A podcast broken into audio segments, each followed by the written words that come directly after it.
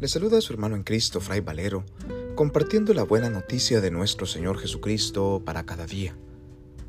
Reflexionamos hoy el Evangelio según San Mateo, capítulo 16, versículos del 24 al 28, correspondiente al viernes de la decimoctava semana del tiempo ordinario. En aquel tiempo, Jesús dijo a sus discípulos, El que quiera venir conmigo, que renuncie a sí mismo que tome su cruz y me siga. Pues el que quiera salvar su vida, la perderá.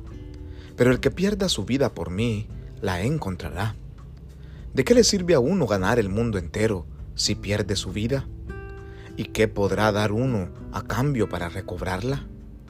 Porque el Hijo del Hombre ha de venir rodeado de la gloria de su Padre, en compañía de sus ángeles, y entonces dará a cada uno lo que merecen sus obras.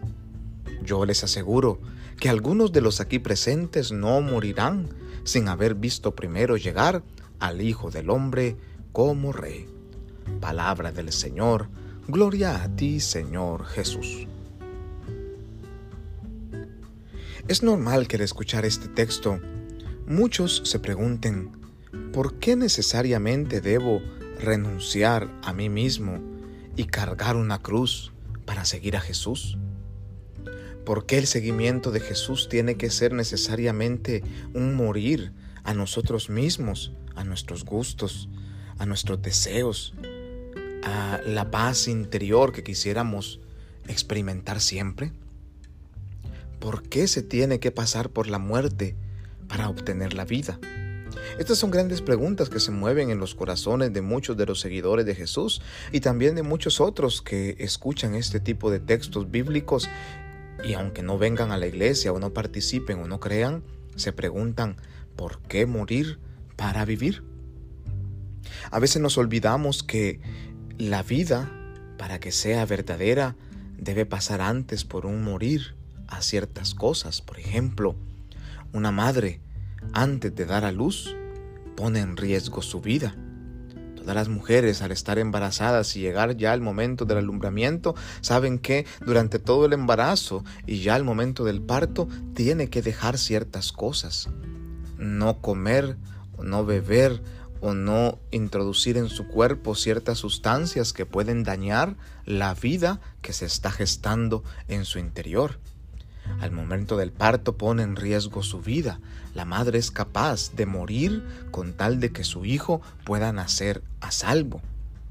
Lo que pasa es de que el mundo no, eh, en esta mentalidad individualista y egoísta en la que nos movemos ahora pretende hacer creer que eh, es primero la vida de la madre antes que la vida que puede hacer surgir, que puede venir de su vientre para el mundo. Sin embargo, para que la vida se haga presente entre nosotros, es necesario una renuncia de parte de la mamá. Es necesario un morir a ciertas cosas, a ciertos gustos por el tiempo prudencial del embarazo para que la vida de su hijo pueda eh, venir sin inconvenientes. Lo mismo acontece en la vida de Jesús. Para que nosotros vivamos de verdad, para que nosotros participemos de la vida eterna, el mismo Hijo de Dios tuvo que entregar su propia vida. Tuvo que morir a su deseo de continuar viviendo, de continuar entre nosotros, tuvo que dar su vida en una cruz, tuvo que derramar su sangre y sufrir para que nosotros viviésemos. Y a esto es a lo que nos invita Jesús. Si queremos ser realmente sus discípulos, es pues importante que renunciemos a nosotros mismos y carguemos con nuestra cruz para seguirle. La única manera de poder alcanzar la vida en plenitud y poder ser instrumentos de vida para con los demás es renunciando a nosotros mismos y cargando nuestra cruz. Porque qué sentido tendría ganar el mundo entero, dice Jesús, si, si al final nuestra alma se pierde. ¿De qué nos serviría? ¿Qué podría, podríamos acaso nosotros recobrar el alma más adelante si nosotros hemos optado por nuestros gustos personales antes que en el dar vida a los demás? La gran invitación de Jesús es a entender la importancia de que si el grano de trigo no muere, no produce fruto. Es pues importante que vivamos con intensidad esta dimensión del morir a nosotros mismos para producir vida a nuestro alrededor. Supliquémosle a Jesucristo, nuestro Salvador, el Hijo de Dios, que nos permita vivir con intensidad esto que es el verdadero amor, un amor que es capaz de sacrificarse en el sufrimiento para que el mundo entero tenga vida.